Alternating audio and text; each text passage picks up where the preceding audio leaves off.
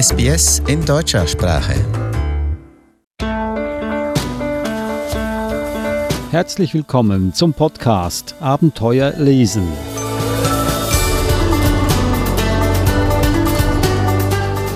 Ich bin Adrian Plitzko. Mir gegenüber sitzt wie immer Eva Murer. Hallo Eva. Hallo Adrian. Heute packen wir wieder einmal die Koffer. Oder ich muss mal so sagen, wir haben sie gar nicht erstmal ausgepackt vom letzten Mal, weil das war erst vor kurzem, dass wir um die Welt gereist sind und wir machen das aber nochmals. Und dieses Mal gehen wir in ein Land, das mit H beginnt. Ich habe mir das schon mal überlegt. Hm, mir ist nichts in den Sinn gekommen. Wir lassen uns überraschen. Wir wollen sehen, was die Autoren in diesen Ländern für ihre Kinder schreiben. Und diese Bücher sind dann auch in die deutsche Sprache übersetzt worden. Und das wollen wir uns heute mal angucken. Also Koffer zu, ab geht die Post nach H.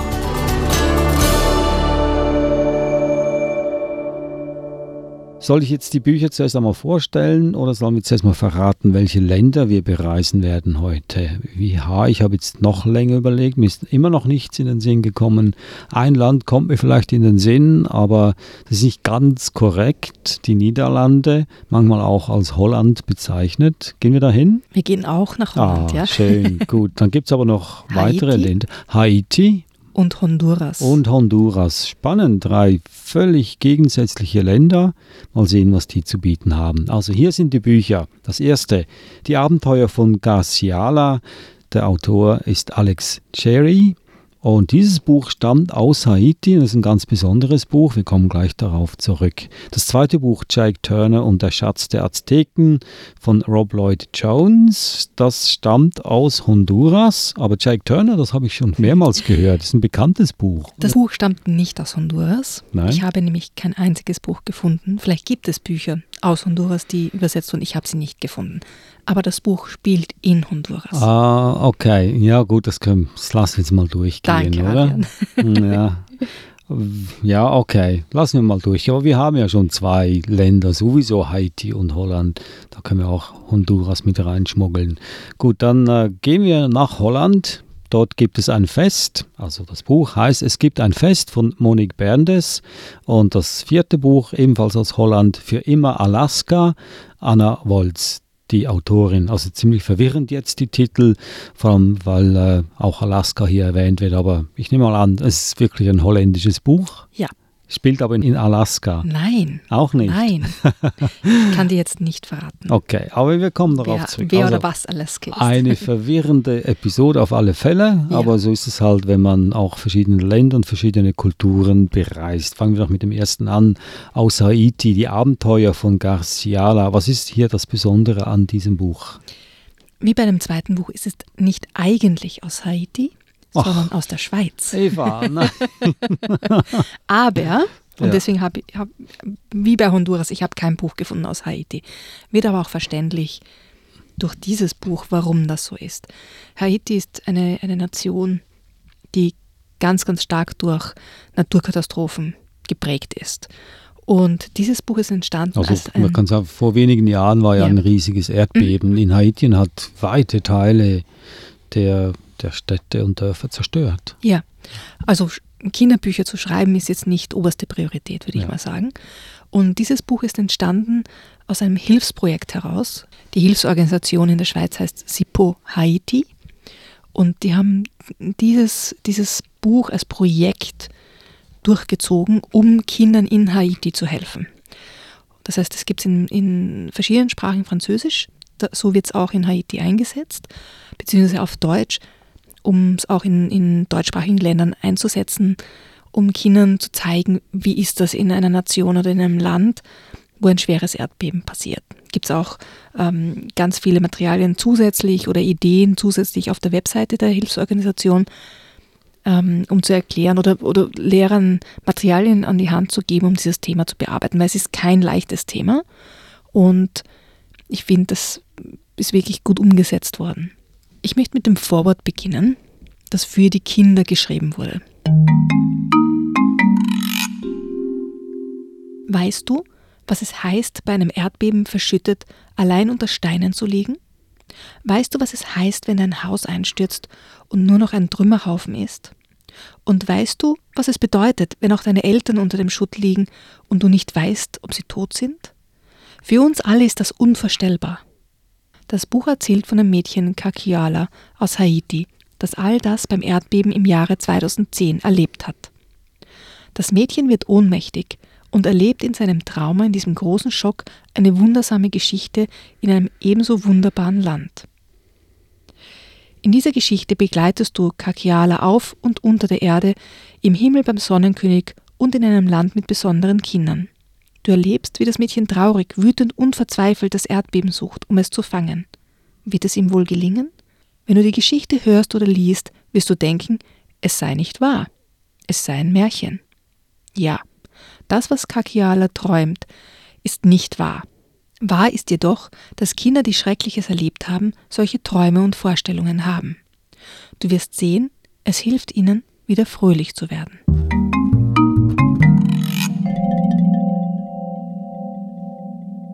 Das war das Vorwort aus dem Buch Die Abenteuer von Garciala.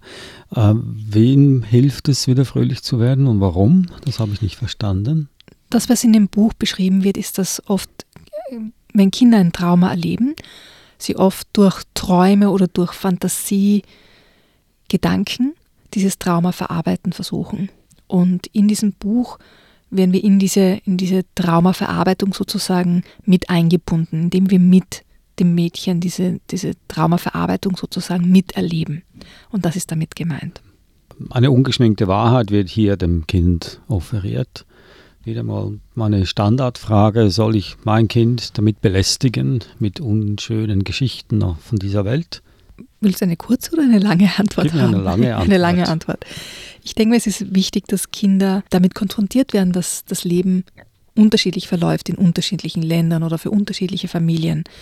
Wenn du jetzt an Märchen denkst zum Beispiel, ja, die sind jetzt auch nicht unbedingt schön ja, oder nett oder friedlich. Ja. Also die Kinder werden ja auch wenn wir jetzt nur klassische Bücher lesen würden, damit konfrontiert. Ja? Und es geht immer darum, wie lese ich das mit meinem Kind? Ja? Lasse ich es alleine? Ja? Das ist natürlich nicht optimal. Oder lese ich das gemeinsam mit meinem Kind, beantworte Fragen oder wir denken gemeinsam drüber nach. Dann kann auch etwas ganz Tolles daraus werden, wie zum Beispiel Ideen zu entwickeln, wie man diesen Kindern helfen kann. Ja? Und wie wir von, von unserer sicheren Seite aus sozusagen dazu beitragen, dass diese Kinder oder diese Familien eine Chance haben. Hilft es auch, äh, ein Mitgefühl zu entwickeln? Ich denke ja. Ich denke mir, dass es auf jeden Fall hilft, Mitgefühl ähm, zu vermitteln und auch, wie es Menschen in, in, anderen Situationen geht, die wir selbst hoffentlich nie erleben werden. Ja? Aber jetzt, wenn wir zum Beispiel in unserer Nähe jetzt schauen, in Neuseeland zum Beispiel, ja, da wäre es durchaus möglich, so etwas zu erleben. Also ist sie jetzt nicht völlig aus der Luft gegriffen. Ja? Etwas, das kann nie passieren, ja? weil ja. wir leben nicht unter einem Vulkan zum Beispiel. Aber es sind, sind Dinge, die passieren in der Welt. Und ich denke mir, es ist besser mit Kindern Bücher zu lesen, um sie darauf vorzubereiten, als ja, es zu negieren oder zu verschweigen. Und in diesem Fall, glaube ich, ist es wichtig zu wissen, wie die Geschichte ausgeht damit äh, das Kind nicht traumatisiert wird, der Leser. Also ich gehe mal davon aus, dass es ein äh, gutes, in Anführungszeichen, gutes Ende hat, diese Geschichte. Es kommt darauf an, wie du, wie du gut definierst. Also es ja. passieren also schlimme Dinge in dem Buch natürlich. Ja. Die Kakiala muss durch ganz schwierige Sachen durch. Der Frage so, endet es mit Verzweiflung oder mit Hoffnung? Ich denke mir, es, es endet mit Traurigkeit, und Hoffnung. Beides. Weil bei so einem Erdbeben in, in diesem Ausmaß, jede Familie hat Verluste. Ja? Jede Familie verliert jemanden, den sie lieben oder gern haben. Ja? Das, ist, das ist fast unvermeidbar. Ja? Aber auf der anderen Seite findet man dann auch wieder Familienmitglieder zum Beispiel, die man verloren geglaubt hat. Also es gibt beides, Hoffnung und Trauer, Trauer in einem. Also bestimmt kein Stoff für einen Hollywood-Film, dann muss es ja immer ein gutes Ende geben. Aber dieses Buch ist was ganz Besonderes auch, weil es ja quasi ein, äh, ein Projekt ist von einer Wohltätigkeitsinstitution und auch die, der Erlös des Verkaufs dieses Buches dann äh, den Kindern in Haiti zugutekommt. Genau. Die Abenteuer von Garciala von Alex Cherry aus Haiti. Dann gehen wir jetzt weiter in ein anderes Land mit H nach Honduras, wobei wir das vorher schon, hast du das uns äh, mitgeteilt, dass es nicht aus Honduras stammt, aber in Honduras spielt. Der Autor, nehme ich an, ist kein Schweizer, es klingt eher nach einem Engländer, Rob Lloyd Jones und der Titel des Buches Jake Turner und der Schatz der Azteken. Also es geht um Jake und seine Schatzjägerfamilie, ähm, die alle möglichen Abenteuer äh, erleben, sich vor der Polizei verstecken müssen, aber auch vor geheimen Organisationen. Ähm, und der Jake ist nicht einer, der jetzt so untätig herumsitzen will und warten will und sich verstecken will. Und das führt immer wieder dazu, dass er in ähm, Schwierigkeiten gerät. Und bei einer dieser Aktionen wird ein Freund von ihm, der Sammy, gekidnappt. Und um den wieder zu befreien, müssen sie alle möglichen Sachen ähm, finden und quasi eine, eine Mumie finden und bergen. Und deshalb müssen sie auch in den, in den Dschungel von Honduras, wo alle möglichen Gefahren lauern natürlich. Also von giftigen Tieren über Krokodilen, Fallen. Also so ein bisschen Indiana Jones mäßig ähm, ist das ganze Abenteuer. Aber nicht in erster Linie ein geografisches, kulturhistorisches Buch, sondern äh, eine Abenteuergeschichte. Es ist eine Abenteuergeschichte vor der Kulisse sozusagen von Honduras und der, der Aztekenkultur. Pan und ich rückten zusammen, bis wir uns berührten. Panik stieg in mir auf, aber ich schluckte sie runter und konzentrierte mich auf die Kreatur, die auf uns zukam. Sie war so lang wie ein Krokodil, mit klobigen, hoch erhobenen Zangen, die ständig auf und zuschnappten. Der Schwanz war nach oben gerollt, als würde das Vieh eine von Mams Yoga-Übungen machen, und der Stachel am Ende war so lang wie ein Dolch. Ich tastete nach dem technischen Equipment an meinen Ausrüstungsgürtel. Karabiner, ein Mikroleser Steinschneider, ein Enterhaken und eine Signalpistole, ein Atemschlauch mit komprimiertem Sauerstoff und ein integriertes Bungee-Seil. Verdammt, wo war die Riesenskorpion-Tötungsvorrichtung, wenn man sie brauchte? Das Monstrum kam näher, seine Zangen klapperten auf dem Steinboden. Jake, zischte Pan, bring uns hier raus! Ich wandte mich von dem Skorpion und meiner Schwester ab und scannte die Tunnelwände. Mein Puls wurde ruhiger und ich merkte, wie meine Instinkte das Kommando übernahmen. Blitzschnell huschten meine Augen über die Tunnelwände. Ich musste an das Mantra unserer Eltern denken, das sie gebetsmühlenhaftig wiederholten in jeder Trainingseinheit. Es gibt immer einen zweiten Ausgang.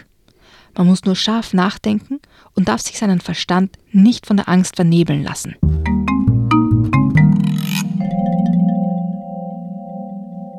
Das war ein Ausschnitt aus dem Buch Jack Turner und der Schatz der Azteken spielt in Honduras. Wie ist das so, wenn ich jetzt eine Abenteuergeschichte wie diese da lese, kriege ich da was mit von der Aztekenkultur? Weil du hast ja gesagt, das ist ja im, im Umfeld von, der, von dieser Kultur. Ist da das Abenteuer vordergründig, vordergründiger? Ich gebe dir ein Beispiel. Ja. Also meine Jungs lieben ja Percy Jackson und alle anderen Bücher in den verschiedenen Serien, die damit verbunden sind. Und durch diese Serien die reine Abenteuergeschichten sind im Grunde, haben sie ganz, ganz viel über griechische, ägyptische, nordische Götter gelernt. Ja, also die kennen sich wirklich aus im Stammbaum der Götter in verschiedenen Regionen. Und ich denke mir, so ist das auch bei diesem Buch. Natürlich ist es kein Geschichtsbuch oder kein Sachbuch, ja, aber trotzdem kriegt man immer wieder Dinge mit, wie welche Sprachen wurden verwendet, wann das Zeichensprachen, wann das Silbensprachen, solche Dinge zum Beispiel, ja oder dass es eben Pyramiden gab, die ganz, ganz ähm, ausgefeilte Fallen und Mechanismen ähm, hatten. Und so kriegen Kinder sehr wohl auch Dinge mit, auch wenn es kein Sachbuch ist. Da kann man nur hoffen, dass der Autor äh, auch gut recherchiert hat und einem keinen Bären aufbindet. Hm? Das ist immer zu hoffen. Ja. Also doppelt gemoppelt mit diesem Buch Jack Turner und der Schatz der Azteken. Nicht aus Honduras, aber in Honduras. Genau. Gut, dann gehen wir zu einem richtigen Land. Ich sage jetzt richtig natürlich im Sinne von, wir gehen wirklich nach Holland. Mhm. Und schauen uns da zwei Bücher an. Das eine ist, es gibt ein Fest von Monique Berndes. Was haben wir da? Was liegt da vor uns? Das ist ein Buch eher für die, für die kleineren wo es darum geht, wie man Feste gemeinsam feiern kann. Und zwar geht es in der Geschichte darum, dass das Eichhörnchen ähm, alle zu einem Fest einladen will und die Tiere sind alle ein bisschen ja, verstört oder denken sich, warum? Gibt es was zu feiern? Gibt es da einen Grund? Und irgendwie kommen sie drauf, eigentlich kann man für alles ein Fest feiern. Ja, auch wenn man einfach nur glücklich ist, kann man ein Fest feiern, weil man glücklich ist.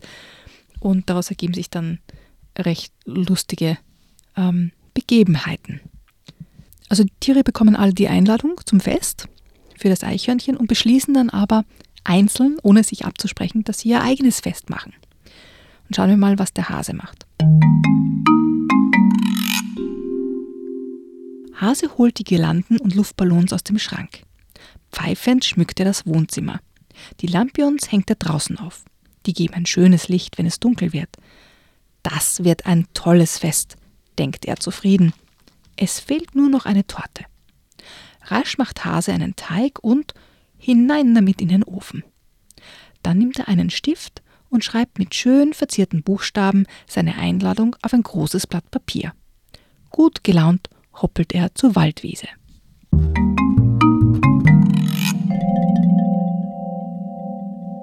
Was dann passiert ist, dass die Tiere alle ihre Einladungen äh, auf der Waldwiese auf einem Baum hängen und zum Schluss sind dort ganz, ganz, ganz, ganz, ganz, ganz viele Einladungen, was zur Folge hat, dass jeder alleine feiert. Weil jeder hat sein, sein, quasi seine Einladung draufgegeben für ein Fest am selben Tag zur selben Zeit. Und wie Was? du dir denken kannst, gibt es da natürlich auch eine, eine gute Lösung zum Schluss, dass dann alle wieder gemeinsam feiern. Aber es ist einfach ein ganz ein entzückendes Bilderbuch zum Feste feiern, dass man keinen wirklichen Grund immer braucht, um Fest zu feiern. Ja, es gibt Geburtstagsfeste, Weihnachtsfeste, Osterfeste und so weiter. Man kann einfach auch mit Freunden gemeinsam feiern, nur weil man glücklich ist, Freunde zu haben zum mhm. Beispiel. Ist das eine holländische Mentalität? Ich weiß nicht, ob es eine, eine rein holländische Mentalität ist, aber diese, diese Leichtigkeit in dem Buch ist etwas, das in ganz vielen holländischen Bilderbüchern zum Beispiel für kleinere Kinder vorkommt. Diese Leichtigkeit des Lebens. Die Leichtigkeit des Lebens, also eher in einem holländischen Buch zu finden als in einem deutschen Buch. Was meinst du? Das ist ähnlich wie mit den schwedischen Büchern, denke ich mir. Ähm, wird auch ganz oft in der, in der Literatur beschrieben, dass, dass Bücher aus Holland oder aus Schweden oder auch aus Dänemark viel offener mit Dingen umgehen und viel offenherziger auch damit umgehen als zum Beispiel Bücher aus, aus Deutschland oder auch aus Österreich. Und wie wir beim, beim nächsten Buch dann sehen werden, ähm, finde ich, dass das oft wirklich auch zutrifft, mhm. dass auch Themen angesprochen werden, die sonst nicht so offen diskutiert werden. Wir waren ja schon in Dänemark mhm. Und da hatten wir ein paar Bücher, die ziemlich brutal mit der Wahrheit umgehen. Yeah. Und ein Buch war ja von einer Autorin, die war deutsch und dänisch. Es war eine Deutsche, die in Dänemark lebt und schreibt. Und ihr yeah. Name ist Annette Herzog. Und sie hat ja ein Buch geschrieben, Herzsturm, Sturmherz. Das hatten wir auch hier in der Sendung. Und sie sagt ja, dass äh, im Vergleich Deutschland, Dänemark. Dänemark hat zum Beispiel keine Tabus und die Bücher, die Themen sind nicht so gefällig, wie das in Deutschland eher der Fall ist. Genau, sie hat das in einem Interview erwähnt, dass oft ähm, Dinge, die in Dänemark völlig normal sind in einem Kinderbuch, von deutschen Verlagen kritisiert werden oder quasi beanstandet werden und der Verlag dann wünscht, dass Dinge geändert werden. Zum Beispiel, dass nicht ein Messer verwendet wird, um ein Loch in die Tapete zu schneiden, sondern ein Löffel. Als Vorschlag zum Beispiel, ja. Und das sind dann schon Kulturunterschiede. Und mein Eindruck ist, und was ich auch ähm, in der Literatur darüber gelesen habe, ist, dass es bei holländischen Büchern oder bei Büchern aus den Niederlanden ähnlich ist. Vielleicht nicht ganz so dramatisch wie bei den, bei den dänischen Kinderbüchern, aber auch, dass es sehr wohl hier unterschiedliche Auffassungen geben kann. Wir kennen ein ganz krasses Beispiel auch. Der Struwelpeter ist mittlerweile auch in Australien angekommen, aber die Eltern sind alle entsetzt, dass man sowas überhaupt einem Kind vorlesen kann. Wobei du wahrscheinlich auch in Deutschland ganz viele Eltern finden wirst. Mittlerweile meinst du, dass es. Ja, ja. ja. Ich, also ich, bin mir, ich bin mir hundertprozentig sicher, dass es ganz viele Eltern in Deutschland gibt oder in Österreich, die das Buch aus dem Bücherregal verbannt haben. Dann gehen wir doch zum nächsten Buch für Emma Alaska. Du hast kurz was erwähnt, das warten wir mal, bis wir zu dem Buch kommen. Ja, Ja? ähm, das war ganz, ganz spannend. Ich bin ja immer auf der Suche nach neuen Büchern und bei den praktisch hunderttausenden Neuerscheinungen jedes Jahr, die jetzt nur für, für Kinder- und Jugendbuch erscheinen, gibt es manchmal den Moment, wo man über ein Buch stolpert, im wahrsten Sinne des Wortes, ohne wirklich danach gesucht zu haben, das einen berührt. Und dieses Buch für immer Alaska war so ein Buch, das ich völlig durch Zufall gefunden habe. Ich habe nicht danach gesucht, ich habe nicht gewusst, dass es dieses Buch gibt. Aber als ich begonnen habe, es zu lesen, habe ich gedacht, wow, diese Sprache, diese Geschichte ist etwas Besonderes. Und ähm, ja, da möchte ich, möchte ich auch ein bisschen mehr vorlesen. Auf alle Fälle. Also es geht um, um Parker. Sie hatte einen Hund mit dem Namen Alaska. Das Problem ist, dass ähm, der kleine Bruder allergisch gegen Hundehaare ist und der Hund Alaska weggegeben werden musste. Und selbst ähm, nach vielen, vielen Monaten trauert sie noch immer Alaska hinterher. Es kommt ein neuer Junge in ihre Klasse in der Schule, neues Schuljahr beginnt und ein neuer Junge taucht auf, der ganz, ganz furchtbar ist. Zumindest Parker findet, dass er ganz, ganz furchtbar ist. Und dann taucht dieser Junge auf einmal mit Alaska auf. Oh, Das Interessante an dem Buch ist auch, dass es aus beiden Perspektiven geschrieben wird. Aus der Perspektive von Sven und aus der Perspektive von Parker. Ich beginne mal mit Sven. Das ist der Plan für heute. In den ersten fünf Stunden etwas dermaßen Großartiges zu machen, dass die ganze Schule sofort weiß, wer ich bin. Sie sollen mich kennen, bevor sie von mir hören. Ich habe keine Ahnung, wie ich das anstellen soll. Natürlich will ich nicht gleich am ersten Tag von der Schule fliegen. Aber es muss etwas Großes sein. Dann wechseln wir zu Parker. Als ich einen Mann mit Hund überhole, schließe ich kurz die Augen. Weniger als eine Sekunde, aber das ist lange genug, um Alaska vor mir zu sehen. Ich vermisse sie schon seit vier Monaten. Tagsüber fühlt es sich fast normal an, dass sie nicht da ist. Ich habe mich an das hundeförmige Loch in unserem Haus gewöhnt. Ich weiß, dass ich die Türen nicht mehr vorsichtig zu schließen brauche. Alle Decken mit weißen Hundehaaren sind längst in der Wäsche gewesen. Aber nachts träume ich von ihr. Manchmal ist sie verletzt und ich renne durch die dunklen Straßen zu einem hell erleuchteten Tierkrankenhaus mit 87 Stockwerken. Und manchmal, und das ist noch viel schlimmer, ist sie einfach da. Dann liegt sie neben mir auf dem Sofa und ich streichel die weichen Stoppelhaare um ihre Schnauze herum. Ganz langsam, weil ich weiß, dass wir noch tausendmal so dasitzen werden. Und dann wache ich auf und neben mir ist es leer. Wir wechseln wieder zu Sven. Die Schließfächer sind grün und gelb. 900 Schüler zusammen, das ist eine richtige Herde. Eine kreischende Meute mit Taschen, die überall anstoßen, schubsende Fäusten, Pickeln, die jeden Moment aufplatzen könnten. Handys, die vibrieren, sobald sie das Schul-WLAN erkennen. Ich habe keine Angst. Ich habe nie Angst. Aber als ich das Treppenhaus sehe, drei Stockwerke steinharte Betonstufen, bleibe ich doch kurz stehen. Als meine Mutter gegenüber dem Schulleiter von diesen Treppen anfing, hätte ich sie glatt umbringen können. Und als ich vorige Woche eine Mail bekam mit allen Regeln für meinen extra Aufzugsschlüssel, habe ich den Rest des Tages sämtliche Türen hinter mir zugeknallt. Das Schlimmste aber ist, dass ich jetzt, da ich hier stehe, vor dem kahlen Beton, den vielen Stockwerken, doch froh bin. Ich bin 13, nicht 80, aber ich bin froh, dass ich einen eigenen Aufzugsschlüssel habe.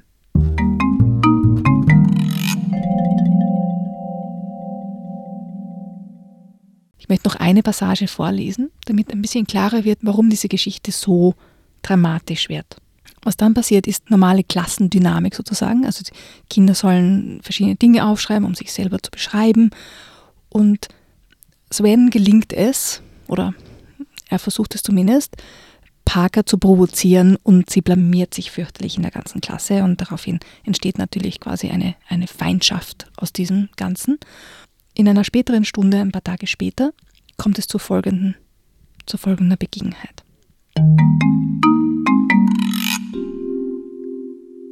Und jetzt, sagt Herr Hoppenbrauers, werde ich die Schulregeln mit euch durchbesprechen.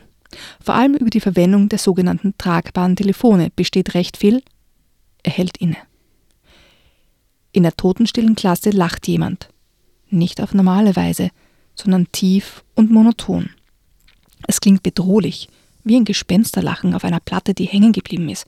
Ha, ha, ha, ha, ha, ha. Ich spüre Gänsehaut auf meinen Armen und drehe mich um. Gleichzeitig mit dem Rest der Klasse. Das Geräusch kommt aus Svens Mund, aus seinem Körper, aber er sieht nicht mehr aus wie er selbst. Seine Augen sind verdreht und er macht schmatzende Bewegungen mit dem Hund. Was hat er? ruft Siva. Hey, Mann! Benjamin rüttelt an Svens Arm, aber er reagiert nicht. Sein Mund öffnet und schließt sich, seine Augen starren. Aus seinem Hals kommt das gespenstische Geräusch. Ich rufe den Notarzt an. Sol greift nach seinem Handy. Das ist nicht nötig, sagt Hoppenbrauers ganz ruhig. Sol packt das Telefon weg. In ein paar Sekunden hört Sven uns wieder. Alle Mädchen haben sich die Hand vor den Mund geschlagen und Sol hält sein Handy noch immer in der Hand. Das Display leuchtet. Die Notrufnummer ist schon eingetippt. Ich tue nichts. Durch meinen Kopf zucken Filme, die ich nicht sehen will, die sofort zurückkommen, wenn etwas Unheimliches geschieht. Und dann hört das hohle Lachen plötzlich auf.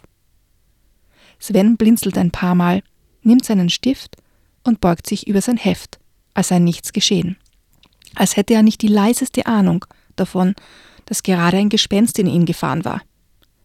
Atemlos starren wir ihn an. Sein Stift schwebt über dem Papier, bereit, eine Aufgabe zu erledigen. Aber wir hatten gar keine Aufgabe. Nach ein paar Sekunden schaut er auf. Und dann sieht er unsere Blicke.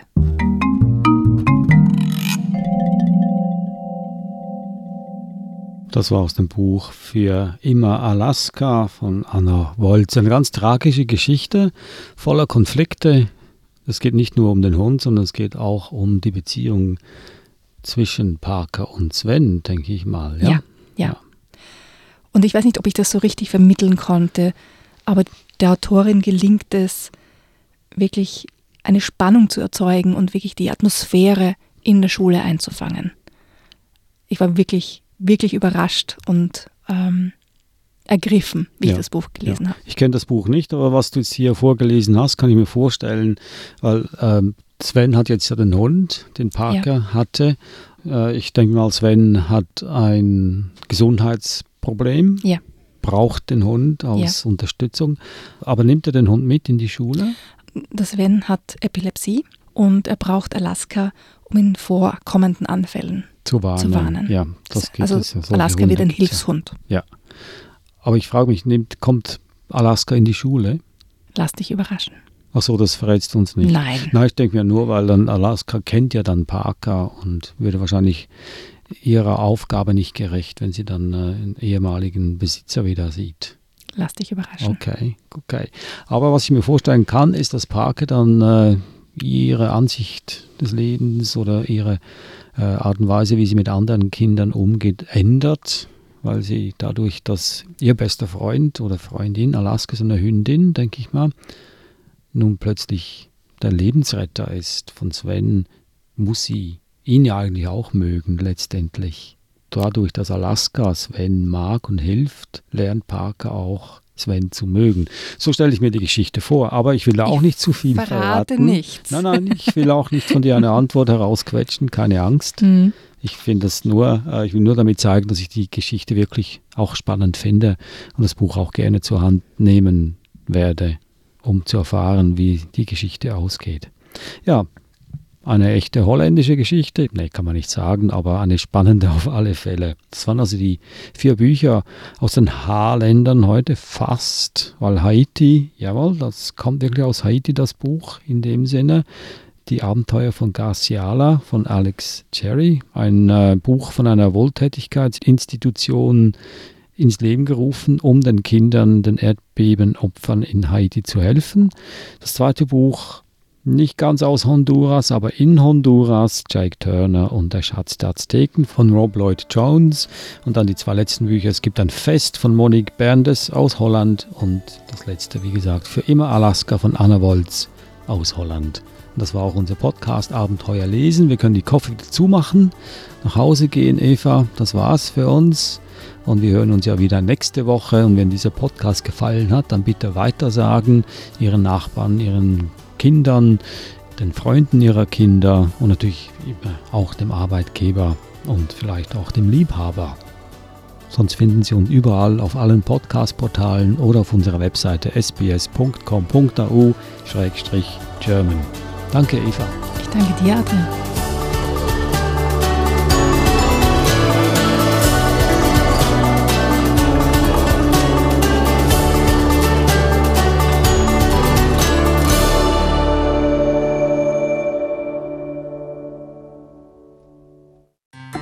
Weitere Podcasts in deutscher Sprache bei sbs.com.au/german.